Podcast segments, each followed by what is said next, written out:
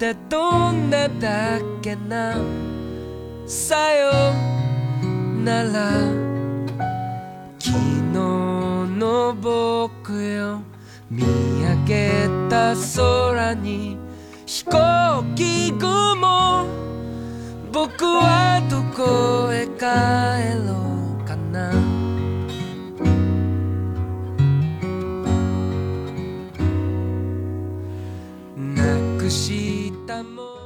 欢迎收听电影疗养院。大家好，我今天是从少年时期就对纯爱电影不怎么感冒的小猪猪。大家好，我是年轻的时候很喜欢韩国纯爱电影的石头姐。那我们今天其实要聊一个呃纯爱电影的小专题。那其实我们限定的一个范围是亚洲纯爱电影，所以我们可能会涉及到啊、日本啊、韩国啊、泰国啊、中国都会涉及到。那在节目开始之前呢，还是欢迎大家去关注我们的微信公众号“电影疗养院聊天的聊”。在微信后台呢有一个 Fans Club，大家通过扫描二维码就可以加入到我们可爱的粉丝群。那今天聊纯爱电影之前，我想 Q 石头姐一个问题，就是你觉得什么是纯爱？我们不说电影啊，就是什么是 pure love？我觉得这个是一种爱情的乌托邦吧，就是嗯它是一种非常纯粹的，就是只跟爱情本身有关系，然后跟任何物质、性欲，然后所有实际存在的现实情况都没有任何关联性的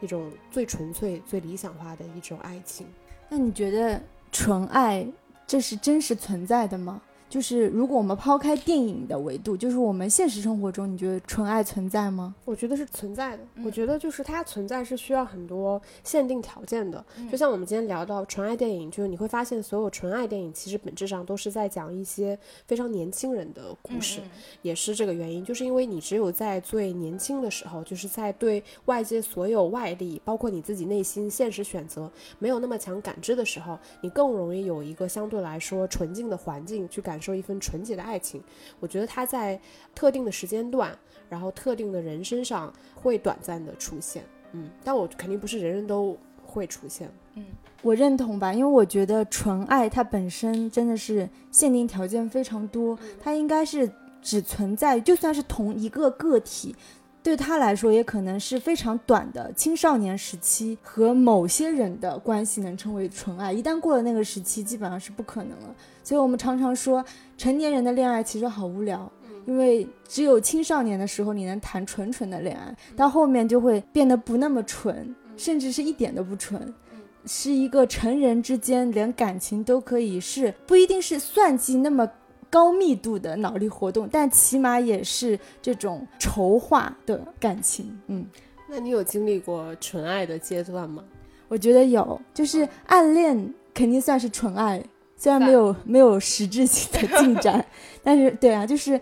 高中时候有暗恋过一个男生，就是我觉得应该算是纯爱。嗯。哦，你这么一说，我觉得暗恋确实是一个非常特定的情感状态。嗯所以我们看到很多纯爱电影里面也经常会讲到暗恋这件事情。那我们今天就是会从以下几个角度去聊吧。我们先来梳理一下，就是亚洲纯爱电影的风潮。呃，刚刚我们有聊到几个国家都会涉及到，然后我们会聊一聊纯爱电影的兴起到示威。之所以说示威，是因为其实这几年在大荧幕上，无论是中日韩，其实纯爱电影的就是作品已经非常少了。对，它为什么能从兴起到示威呢？然后我们也会从这个角度来看亚洲女性文化娱乐消费的一个变化。嗯，然后。既然聊到这些国家，我们肯定要分析一下，那这些啊、呃中日韩泰各国纯爱电影的差异，以及我们各自分享一个我们还比较喜欢的纯爱电影的代表人物，一个是岩井俊二，一个是郭在容。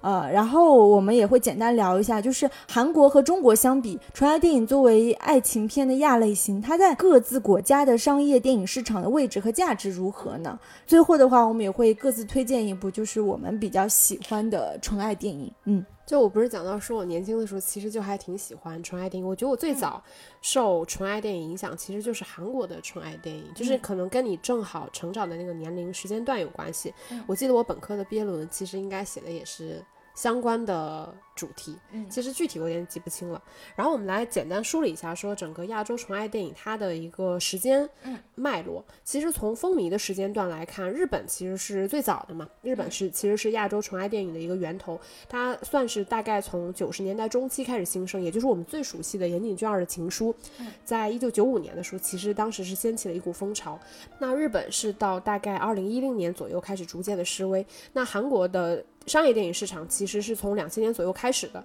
那纯爱电影最早应该算是一九九八年许晴豪的《八月照相馆》。在两千年的时候有这个《我的野蛮女友》《假如爱有天意》。那当时韩国整个纯爱电影应该是达到了高峰。然后在零零年末期开始，就是零八零九年开始逐渐衰落。泰国的纯爱电影兴起，其实也是在两千年末开始。也就是说，韩国在走下坡的时候，其实正好是泰国的纯爱电影走上坡路的时候。那在二零一零年的时候，就是泰国的电影《初恋这件小事》，其实也是一炮打响了。嗯。到我们国家的纯爱电影，其实内地的纯爱电影差不多是在两千年，就是张艺谋导演的《山楂树之恋》才开始有这种电影的雏形样子出现。那到之后，其实每年都会有一两部上映，但整体表现肯定是一般的嘛。就我们并没有，就说句实话，到目前为止，我们还没有形成说国产的某一部这个纯爱电影能达到说在整个亚洲市场引起风靡的这个阶段，目前还没有。那在早于内地，其实台湾在两千年左右的时候。也是非常成熟的，就有不错的纯爱电影出现，包括像那个零二年的《蓝色大门》，然后再到零九年，听说一一年的时候有一部，呃，那些年我们一起追过的女孩，其实当时也是相当于台湾的纯爱电影算是走到了一个小高峰。说到台湾，就是有一部就是歌手周杰伦导演的《不能说的秘密》，我觉得他也是纯爱电影，只不过他是加上了音乐和奇幻这种类型。这部电影也是当年对我印印象非常非常深刻的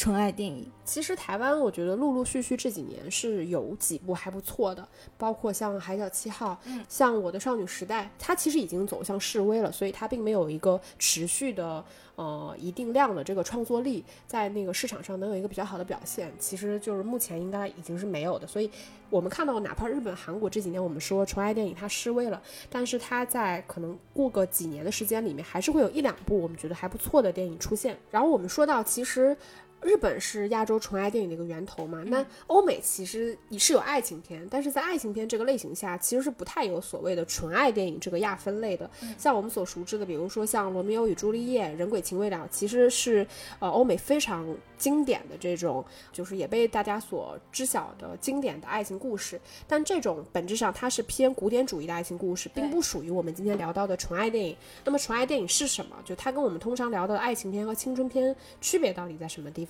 因为我觉得我们今天聊的这个纯爱电影一定是非常亚洲语境下的一个词汇，对吧？因为其实欧美电影，刚刚石头姐有提到的这些什么《人鬼情未了》《罗密欧与朱丽叶》。甚至之前，比如说《巴黎圣母》，就是凡是我们能想象到的这种爱情片，基本上都是古典浪漫主义情怀的。这是跟就是整个西方文化我觉得有关。那亚洲只有亚洲人才会在表达情绪的时候是比较含蓄、比较收敛。这个我觉得是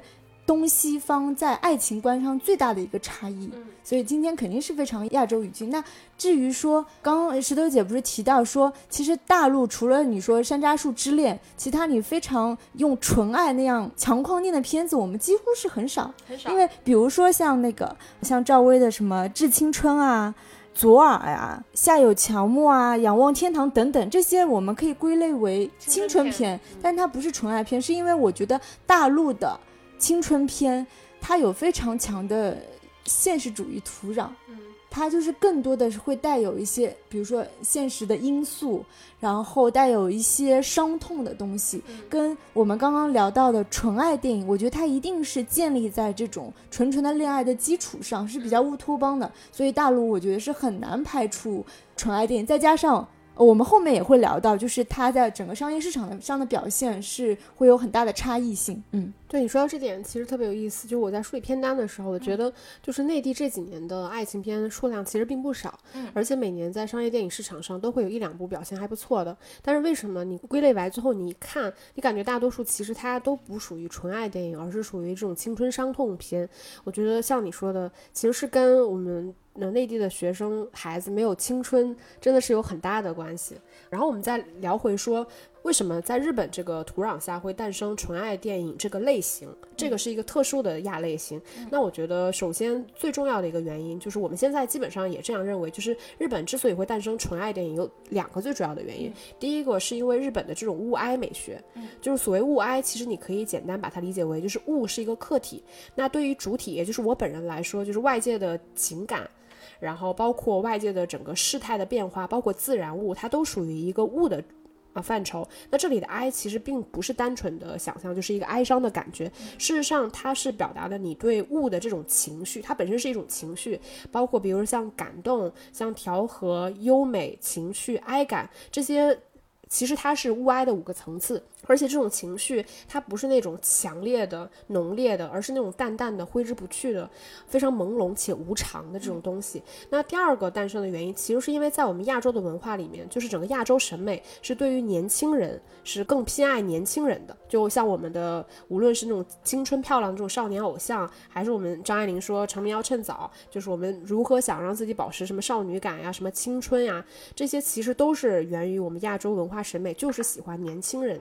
那这些这种审美跟物哀结合之后，其实就会演变成我们在一件事物最美好的状态，就是你最年轻的状态。比如说美人，然后爱情这些人世间最美好的东西，要在它最好的一瞬间戛然而止，然后这个会留给人们无限的这种遗憾和哀叹。那这种基调其实也就是奠定了我们所谓纯爱电影的这个大的前提。然后再说到就是纯爱电影和青春片和经典爱情片的一个区别，其实纯爱聚焦的就是。是年轻美好，所以我们看到很多电影，它其实是纯爱和青春片是有交叉的。比如像岩井俊二的片子是最明显的，比如说像那个《情书》《花与爱丽丝》，它本身都是学生群体的故事，但是青春片里面其实往往会涉及到一些非常现实主义的内容。比如说像那个《莉莉周》就是典型，它可以归类为是一个青春片，但其实它并不能归类为说一部纯爱电影。那像这种青春片里面，它往往会涉及到，比如说像求学呀、求职啊、毕业呀、劈腿啊。堕胎啊，就是这种内容，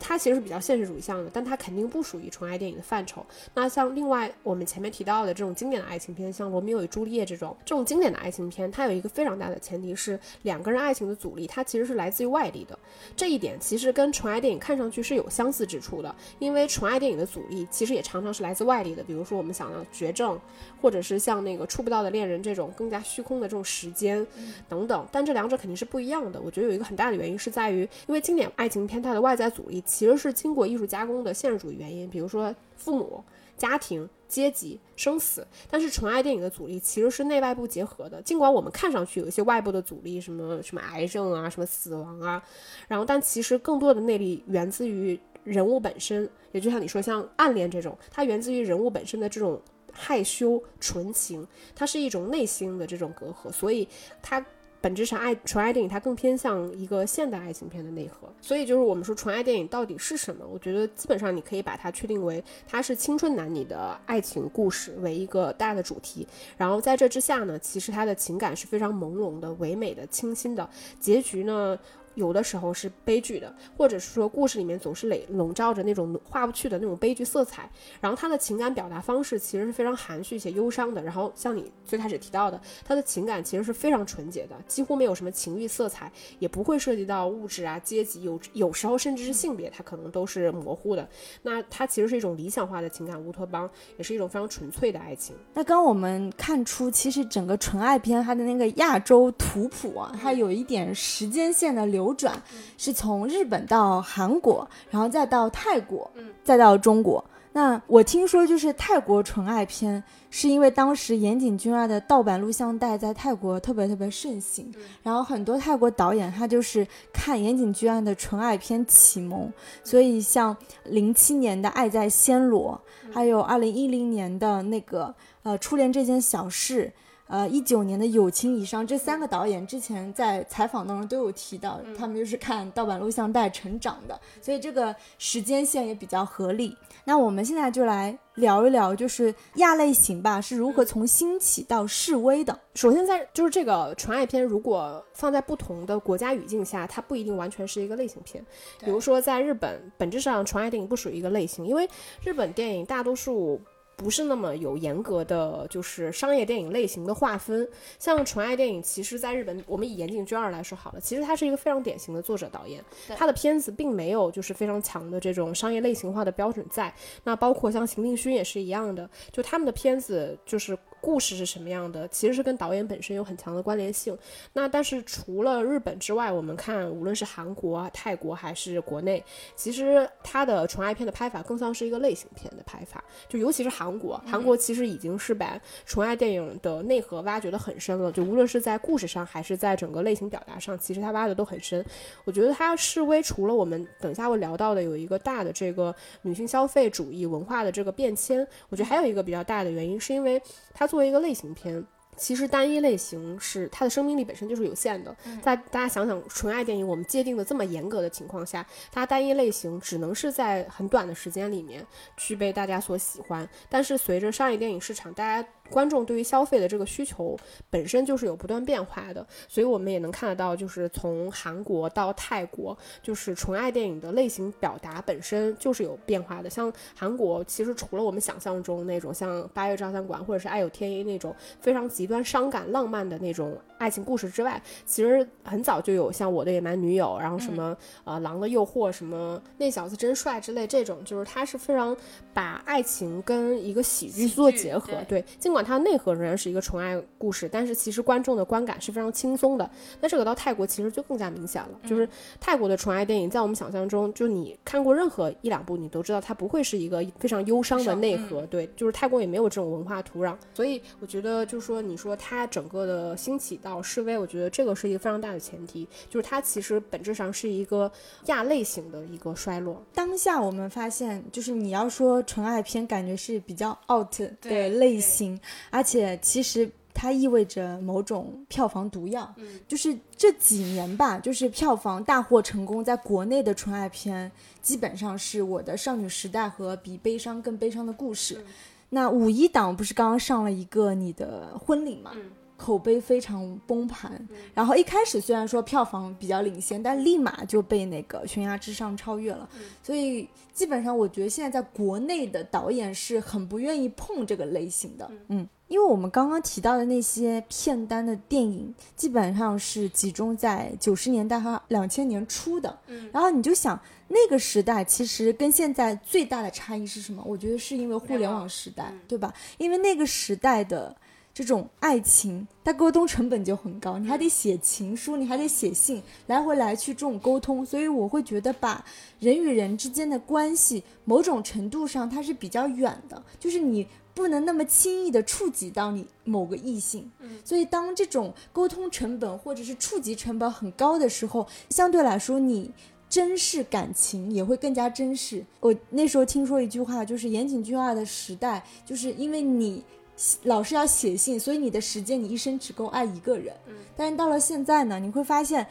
大量的这种微信，我一秒钟我就可以撩到一个小哥哥，对吧？这种很快餐式的这种爱情，会让这些成本都特别低廉的时候，你对爱情本身，你不会把它再捧在一个非常高高的位置上了。我觉得这是一个非常大的差异，而且现在你也很少听小女生说我在暗恋谁吧。我觉得“暗恋”这个词甚至都已经变得不再时髦了，因为你现在如果真的对一个男生、对一个异性有一点小心思、小小冲动，你也是五秒钟就可以从微信上联系到他。这个我觉得是一个大背景吧，就是当代观众的趣味发生了改变，因为他不再需要这种不现实的、虚假的、乌托邦的爱情来满足自己的幻想，因为现在我觉得。大众吧是更加现实，而且这种耽美的盛行会让女性更想消费的是男性偶像的身体，而不是虚假的恋爱幻觉。嗯，其实我不是特别认同，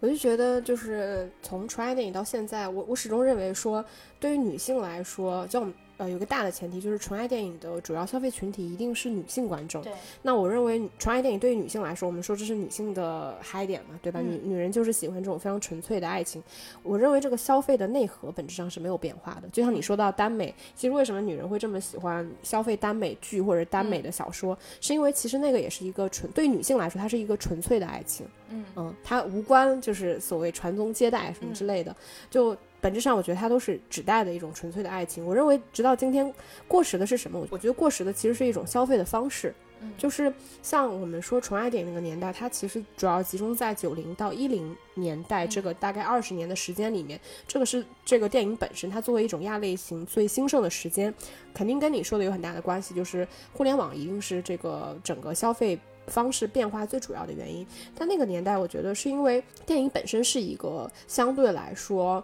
比较更，我觉得是。我觉得电影是那个时候，其实它是一个非常主要的消费方式，就是对于呃日本、韩国和泰国来说，那在那个时候呢，大家去在电影院去追一场就是这种俊男美女的，然后这种无疾而终的爱情，一个女性观众去消费的时候，其实它是帮助自己排解一些现实的情绪，因为你在现实生活里面你是遇不到那种男主角的。就是又英俊，然后又深情，对吧？然后对你至死不渝。就是女人其实，在电影院消费的是这种感情。其实我觉得，你消费这种感情的情绪本身，它其实并没有变化。像你去追韩剧，对吧？或者是说，我们现在去做这种养成类的这种少年偶像的培养，就是一堆一百零一个男人在那选秀，你。投票你就能决定谁来出道，就是从追星到造星，我觉得到养成到虚拟恋爱，其实它指代的只是一种消费速度的变化，就是你。你变得更加快消了，你不像以前一样，你花两个小时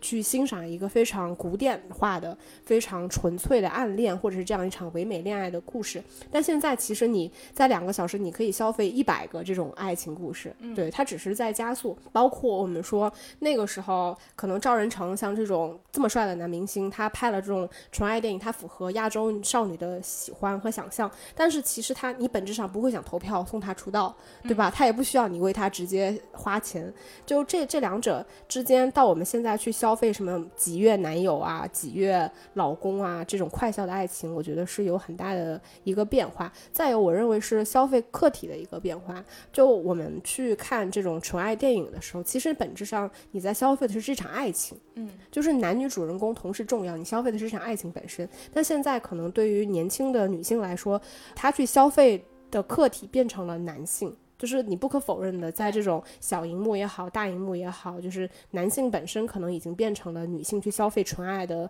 一种消费品。嗯，对，而且其实确实会有一些变化，比如说以前我们可能想象的是那种非常女性去消费的时候，可能是一种非常浪漫的、纯洁的，现在可能就年轻女性更习惯在互联网上口嗨，对吧？其实你。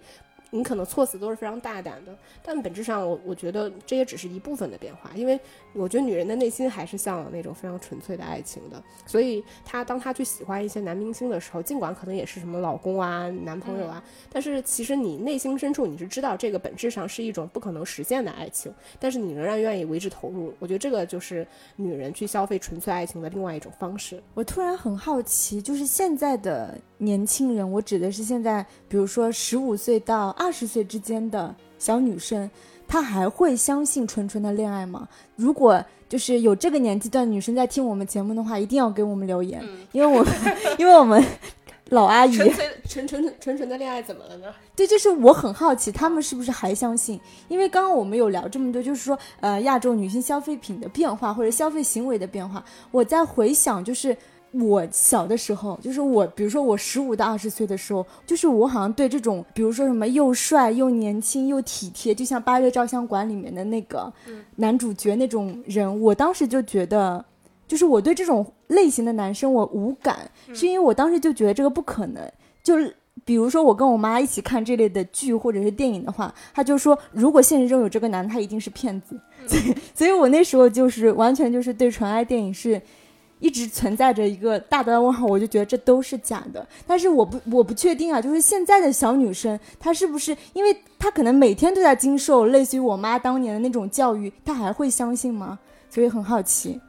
我觉得这个应该是你个体的一个感受，嗯，就是我觉得这女生去消费这种纯粹的爱情，本质上跟小朋友去沉浸在自己幻想的世界没有太大的差别，就是他是能够区分得了，就除了少部分极端个例啊，大部分的人其实他是能够区分幻想和现实的，嗯，就是你对现实的认知，比如说我认知我这辈子可能就得不到这种纯纯的恋爱，跟我去沉浸一场纯纯纯纯纯的恋爱，本质上我觉得不冲突吧，嗯。嗯对，然后还刚才漏了一点，就是我们说消费方式，就像刚才说的。可能你就是在家看个电视剧，嗯，或者去电影院买张电影票的消费方式，变成了现在你可以去追击，什么包机，什么投票打榜，对，然后就是你有各种各样的方式，消费的方式其实变得非常多元，嗯，所以就是你投射的这个客体所带给你的感受，我觉得确实是会有些变化的。这么说，我又突然想起周围有一些同龄或者比我更大年纪的姐姐。他们到现在啊，还是就是类似于看那种什么选秀一百个男明星为他们投票打榜，还要就是买机票或者去参加他们的那种线下活动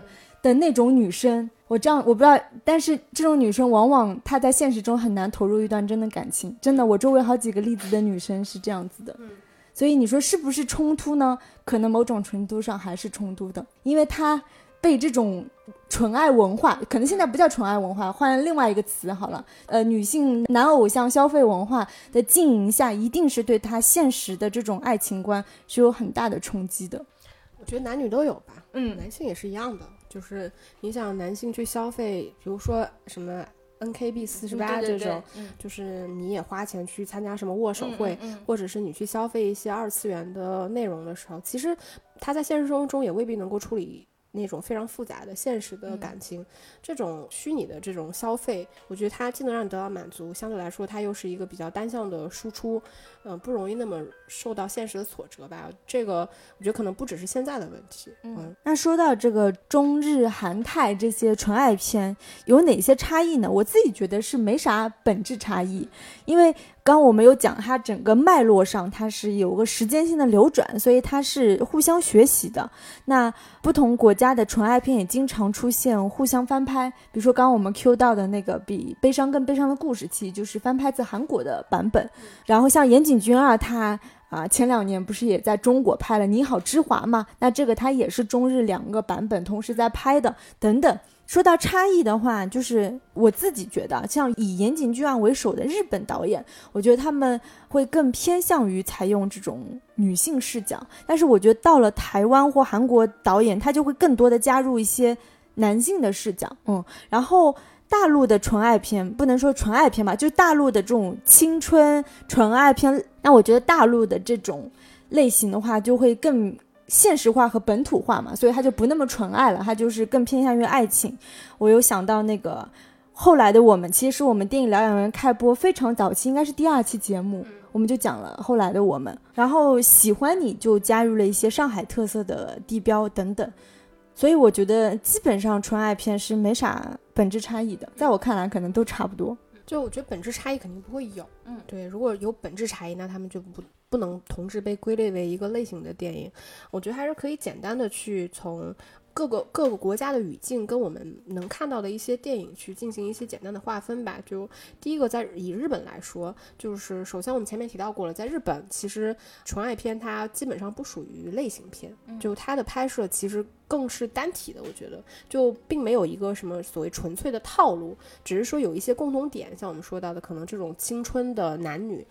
然后非常美好纯洁的爱情等等。但我觉得在日本的话，其实日本的纯爱电影跟青春片捆绑是最为紧密的，基本上所有日本的纯爱片，它的主体都是学生。很少有脱离学生这个群体或脱离校园这个语境去讲一场纯爱电影的，这个相对来说是比较少的。但是在韩国其实几乎不是这样的。从我们说那个许晴豪的《八月照相馆》开始，其实那个就不是一个学生片嘛。对。呃，里面其实他讲的都是二十岁左右的这个青，也算是青春男女，但其实指的是一已经是社会人士了。社会人士。对。然后，而且其实韩国的纯爱电影它出现相对来说，我觉得更为强势一点，因为韩国的纯爱电影是完全按照严格意义上的类型片去。去进行拍的，包括它的故事类型，我觉得相对来说也更丰富。包括现在给我们留下对于纯爱电影就是那些刻板印象，包括什么车祸、失忆、绝症，基本上这三件套，对，就是来自于韩国的纯爱片。那最早在八月八月照相馆，其实它算是在国内，就是韩国国内为这种类型片打了一个样。但是其实你看那部电影，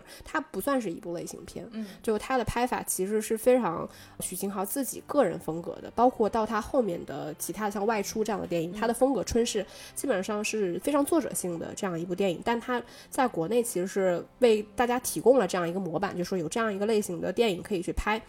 那韩国电影其实它的类型非常丰富，比如说像那个《触不到的恋人》，它是有被好莱坞翻拍的，包括《我的野蛮女友》，其实它也有被好莱坞翻拍，就是我记得是应该是零六年基努基努里维斯和桑德拉布洛克主演的。那真正说带韩国电影、韩国纯爱电影出圈的是两千二零零一年郭在容的《我的野蛮女友》这部片子，就它真的在亚洲掀起了一股野蛮女友的风潮，然后一反传统，就是我们看到对于亚洲女性或者是亚洲这种纯爱电影，包括爱情电影里面那种非常温顺柔弱的女性形象是一个打破，但本质上我们现在回头来看，它还是一个非常纯爱的内核。然后再到就是零三年的时候，郭在荣拍了那个《假如爱有天意》，然后他。其实，在亚洲掀起了另一股热潮，就是一堆我们到今天也能看得到，就是一堆漂亮的青年男女，就是在那个那个电影里面，我对于你，你对于我那个呃 BGM 的那个音乐里面披着那个衣服，在雨中奔跑。它这个桥段其实不断的在被电视剧和电影借鉴，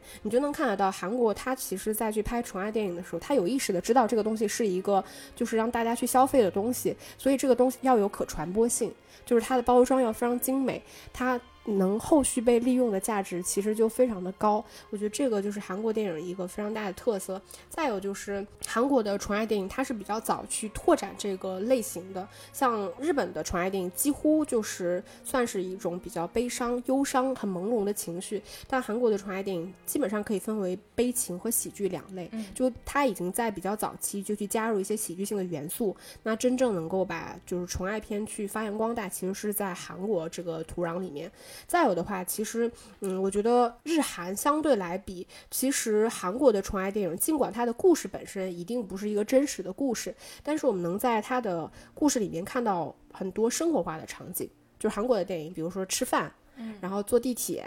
然后就是一堆人聊天，它其实韩国的纯爱电影有很多这种非常生活化的呃内容在，但是其实这种内容在日本的呃纯爱电影里面相对来说是比较少的，它可能被抽的更加的真空，就聚焦在学生这个群体的时候，它所会涉及到的场景和信息相对来说就会更加的单一。再有的话，其实我蛮认同你一点，就是我觉得韩国的纯爱电影其实说实话，它还是一个非常男性视角的东西。就日本的电影当然也是有男性视角、女女性视角，但是就是韩国电影其实是更加纯粹的男性视角在的，就包括我们说纯情的女大学生这个设定，尽管日本也有，但是我们能看得到，其实日本的所谓就是初恋的那个样子，它其实只是一种单纯，嗯，对，它是一种懵懂的样子，但是其实韩国的纯爱电影里面的女明星，就像我们说孙艺珍这种。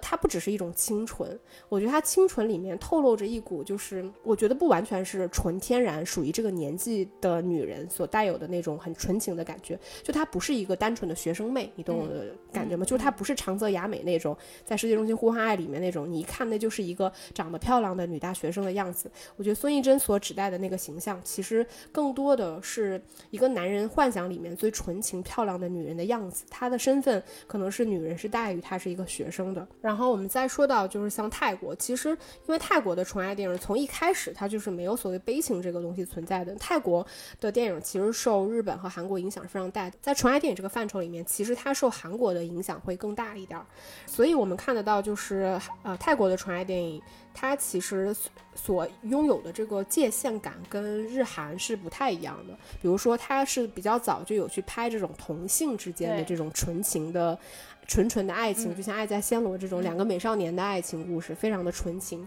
然后他的故事基调本身都是相对来说是比较轻快，尽管他肯定是有那种很悲伤的基调在，就是跨越时间的这种分离啊什么之类的。但是它本质上是一个比较喜剧的东西在。还有就是泰国是比较早有把所谓丑女大翻身这个概念加入到纯爱电影里面的，因为日韩的纯爱电影基本上就是完全美好的青年男女的恋爱。但是泰国的纯爱电影里面，我们能看得到，就是通常女性是有一个逆袭的，就她可能是不光是初恋那件事儿，很多电影都有。然后它是有一个所谓就是女性在这个爱情里面如何变得更加美好、蜕变的这么一个过程。这个其实后来也有被韩国电影所借鉴，包括我们看那个《丑女大翻身》之类的，类似于像这样的电影，它也有把这样的内核加进去。嗯。然后再到中国的纯爱电影，我觉得其实中国的纯爱电影本身就比较晚，就其实真的，我们回头去想想，就是可能除了我们聊到的张艺谋的《山楂树之恋》，然后包括二零一二年韩延是拍了一部《第一次》，就是 Angelababy 演的那个，其实也是翻拍自韩国的《恋爱进行时》，然后再到你的婚礼，然后喜欢你，呃，许宏宇的这个，然后像前两年最好的我们，我在时间尽头等你，其实这几个算是比较纯粹意义上的纯爱电影，但是其实它，我觉得到目前为止吧，我觉得还是没有找到非常好的土壤，去让中国的纯爱电影让我们看到说它应该是什么样子的，它的故事、它的设定应该是什么样，最能够被大家喜欢，其实还是比较难的。我们目前在国内看到的大多数表现还不错的纯爱电影，基本上都是翻拍自日韩的电影，就是真正原创的剧本还是比较少的。